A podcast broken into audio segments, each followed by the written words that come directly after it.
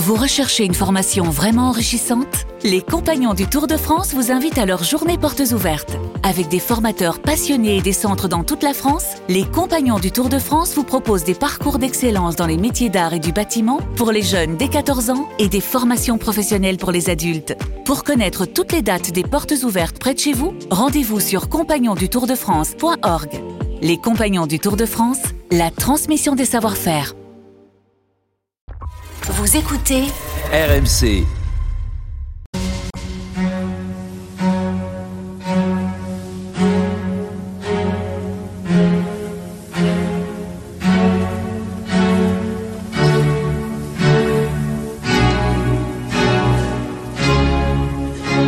Église d'aujourd'hui, une émission de Régis Burnet. Bonsoir et merci de nous retrouver pour Église d'aujourd'hui, votre moment de réflexion du dimanche.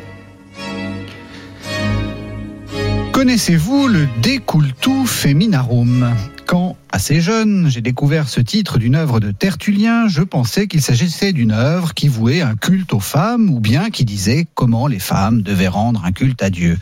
Eh bien, pas du tout. Ça se traduit par la toilette des femmes, et c'est pour dire pas de bijoux, pas de jolies robes, pas de jolis foulards. Une sainte femme chrétienne est une femme laide.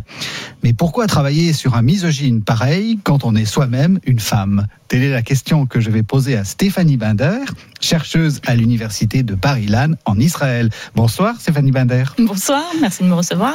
Mais c'est un plaisir. Euh, vous venez de faire paraître, Stéphanie Binder, Tertullien et moi, et donc vous osez franchir un peu cette frontière euh, complexe entre euh, votre objet d'étude et vous-même, votre euh, la chercheuse, si j'ose dire, qui cherche sur sur Tertullien. Et évidemment, c'est une question quand même tout à fait tout à fait importante. On sait bien que Tertullien est un peu misogyne. Est-ce que est-ce que ça vous pose problème? Alors. Alors. Euh, tout d'abord, euh, les femmes chez Tertullien n'a pas été le sujet central auquel je me suis intéressée. Des gens Mhm. qui, qui, ont, qui ont consacré beaucoup plus de temps et beaucoup plus de réflexion. Mhm. Moi, je l'ai vu en passant. Euh, ce qu'il ressort de ce que j'en ai vu, c'est que en- effectivement, Tertullien euh, donne des instructions particulières aux femmes. Donc, Mhm. euh, pas forcément la chrétienne est moche. Hein. Il considère qu'il peut y en avoir des belles, mais là, c'est problématique. C'est pour ça qu'elles doivent se voiler. Oui. Euh, la, la belle chrétienne, bon, ben, pas de chance, mais, euh, mais au moins qu'elle se cache. Mhm. Euh, donc, est-ce qu'il est misogyne? Bon, il n'est pas très sympathique avec les femmes. D'un autre côté, les instructions qu'il donne euh, aux femmes sur leur toilette, sur leur coiffure, sur leurs bijoux, sur leur maquillage, il finit par donner les mêmes aux hommes. Oui. Ça veut dire qu'il considère les femmes dans parce que parce que bon, on est, ça fait un peu partie euh, aussi de l'époque, hein, Mhm. euh, de enfin le patriarcat, de s'intéresser aux femmes en tant que telles, en tant que groupe. Mhm. Mais quand on lit l'ensemble de son œuvre, on se rend compte que ces instructions pour les femmes se retrouvent pour les hommes. Mhm. Son but est de préparer les chrétiens au retour euh, du Christ, à l'avènement de la Jérusalem céleste. Et donc, ce qu'il cherche en particulier, c'est d'avoir euh, des âmes pures qui soient prêtes à accueillir Dieu. Pas euh, donc. Donc oui, les femmes doivent éviter euh, cela, mais les hommes ne doivent pas se teindre les cheveux. Mhm. Ils n'ont pas de temps, de temps à perdre euh, pour tailler leur barbe. Mhm. Ils traitent même du, du sujet des termes Mhm. en disant bon les termes c'est sympathique mais euh, si vous pouvez éviter d'y aller ce serait aussi bien. En plus Mhm. il y a des y a des idoles dedans, des statues donc euh, c'est vraiment pas la peine. Oui. Donc ce qu'il dit pour les femmes se retrouve plus ou moins pour les hommes et puis euh, surtout il y, a, il y a chez lui deux femmes. Oui. Il y a euh, effectivement Ève la fauteuse, donc la femme qui fait euh, chuter même les anges. Oui. Euh, parce que les femmes ont séduit les anges. C'est bien. D'ailleurs, ce sont eux qui se sont vengés en leur offrant toutes les teintures et les bijoux euh, pour ensuite séduire les hommes. Mhm.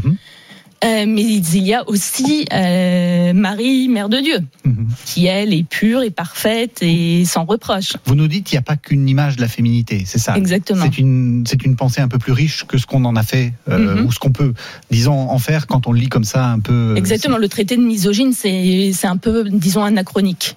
Est-ce qu'on pourrait le traiter d'anti-juif? Non plus. Alors expliquez-nous pourquoi. Parce que on, on, voit quand même que de temps en temps, il utilise, euh, enfin, il fait des comparaisons en tout cas entre les chrétiens et les juifs. Tout à fait. Alors, le principe mm, de vraiment pour démarrer la lecture de Tertullien, c'est qu'on trouve chez Tertullien de tout. Il suffit de chercher. Tertullien a un but, c'est de promouvoir le christianisme, la vérité à ses yeux, Mhm. et donc tous les moyens sont bons pour euh, avancer sur cette voie. Donc, quand il a besoin de dire que les juifs euh, se trompent, que les juifs font des bêtises, il le dit.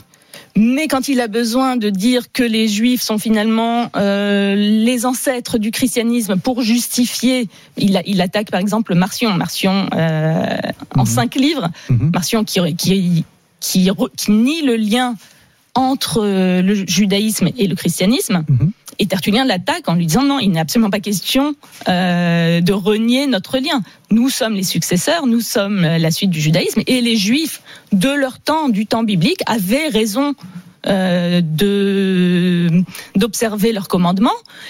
Le Christ est arrivé, les règles du jeu ont changé, Mhm. mais nous ne pouvons pas critiquer ce qui se passait avant. Mhm. Ils avaient raison. On a évolué, maintenant c'est différent. Donc Tertullien est complètement, euh, je ne dirais pas ambivalent ni ambigu, parce que les choses sont vraiment très claires. Il y a des moments, parce que donc je reviens sur ce principe euh, d'origine pour lire Tertullien. Tertullien s'adapte, il s'adapte au sujet qu'il traite, et il s'adapte au public auquel il s'adresse. Donc il, il a les éléments qu'il emploie, les exemples qu'il apporte, sont toujours en adéquation avec le sujet qu'il défend au moment précis où il écrit. Mhm. Donc ça évolue. Si son sujet change, euh, son approche change aussi. Donc on Est-ce peut que- pas dire, on ne peut pas dire qu'il a une approche, euh, enfin une approche euh, des juifs. Pareil pour les chrétiens, pareil pour les femmes. Euh, Et donc, euh, votre titre, hein, Stéphanie Binder, c'est Tertullien et moi. Euh, c'est paru aux éditions du Cerf. Est-ce que, est-ce que ça vous a changé ça? Parce que vous n'en faites pas mystère. Hein, vous êtes, vous êtes d'origine juive, et donc évidemment, c'est une question de travailler sur un auteur comme ça. est-ce que ça m'a changé ou est-ce que j'ai changé Oui. l'image de Tertullien Voilà. ça, la question. Euh, ben, la rencontre, c'est une véritable rencontre entre lui et moi. Mhm. La question qui est au cœur de l'ouvrage, c'est juste à quel point est-ce que ce tertullien est un tertullien objectif? Et donc je reviens sur cette question régulièrement en disant voilà, j'ai vécu telle et telle expérience. Oui.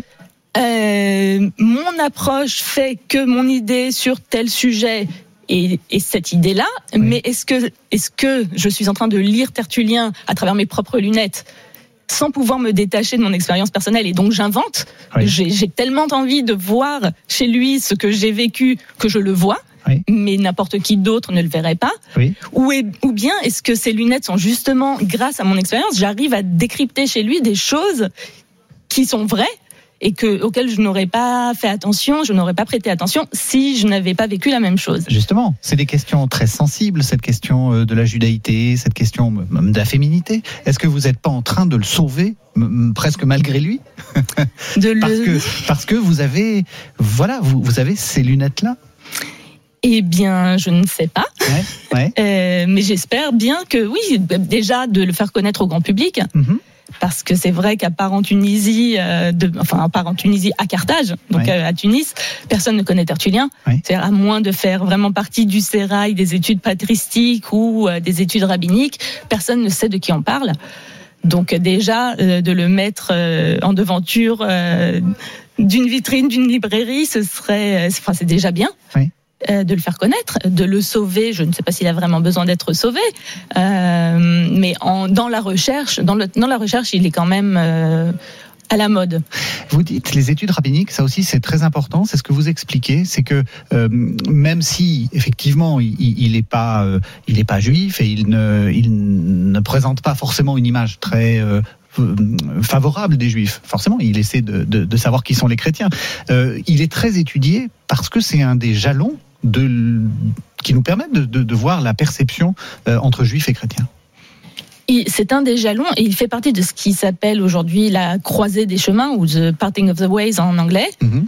euh, qui s'interroge sur le moment précis auquel euh, le judaïsme et le christianisme sont devenus deux entités clairement séparées Mhm. et pas seulement aux yeux des élites. Pour les élites, il a été clair assez tôt euh, ce qu'ils envisageaient euh, pour faire d'un chrétien un chrétien ou d'un juif un juif. Mmh. Mais euh, le peuple au milieu euh, n'était pas forcément convaincu, il ne prenait pas forcément parti dans un camp ou dans l'autre. Nous avions des, des chrétiens qui mangeaient cachère, des Mhm. juifs qui pensaient que Jésus était le Messie. On avait vraiment toutes les options possibles et tous les, toutes les combinaisons possibles entre les deux religions. Et, euh, et la question qui se pose, c'est aujourd'hui, on sait que euh, la- naissance de Jésus n'a pas créé une division entre d'un côté les Juifs, de l'autre côté les chrétiens, mais que c'est une évolution et une construction qui a pris beaucoup de temps. Et on se demande donc dans la recherche euh, si cette évolution a pris fin au deuxième siècle, au troisième siècle, au quatrième siècle. Et là, quand on lit Tertullien, euh, moi je me suis intéressée particulièrement à son traité sur l'idolâtrie, qui Mhm. est parallèle au traité de la Mishnah, donc euh, des rabbins, Mhm. aussi sur l'idolâtrie. Mhm. On lit des choses tout à fait euh, semblables. Mhm. Donc, Ils étaient en dialogue. ils étaient, à mon avis, oui, en dialogue. Donc la question est, donc à quel moment, à quel je- il se trouve qu'à l'époque de Tertullien, on voit encore un contact assez proche, sachant que Tertullien a probablement euh, commencé par essayer de se convertir au judaïsme, puis a trouvé sa voie dans le christianisme qui était plus adaptée à, à- enfin, à sa formation à lui, qui était une formation euh, gréco-romaine classique, et donc euh, le, il se retrouvait mieux dans le christianisme euh, qui n'était qui était détaché de l'histoire juive, qui était détaché de la terre d'Israël. Il n'y avait absolument aucun rapport avec tout cela. Oui. Donc le christianisme lui convenait beaucoup mieux. Mais on sent toujours dans son christianisme cette affinité avec le judaïsme, euh, les exemples qu'il va chercher et oui, ce, dialogue qu'il a euh, avec peut-être des juifs qu'il avait qu'il rencontrait dans sa ville et sur lesquels il, se posait des questions euh, qui étaient aussi les leurs. Merci beaucoup Stéphanie Binder. Ça nous, ça nous permet de, voir, disons, de complexifier nos, nos, images. Dans, dans le monde chrétien, on a souvent l'impression que c'est 70, hein, la chute du temple qui, qui se fait séparer les, les deux religions, et vous montrer que le dialogue continue bien, bien, bien après. On peut d'ailleurs faire euh, référence à un autre livre des éditions du Cerf, euh, ce- celui de Daniel Boyarine, qui est l'un des grands euh, euh, penseurs de cette, de, ce, de cette séparation, en tout cas un de ceux qui a commencé à, à nous faire réfléchir à ça. C'est tout à fait passionnant. Merci beaucoup Stéphanie Binder. Je rappelle le titre de votre livre, Tertullien et moi, aux éditions du Cerf. Merci beaucoup. On se retrouve la semaine prochaine.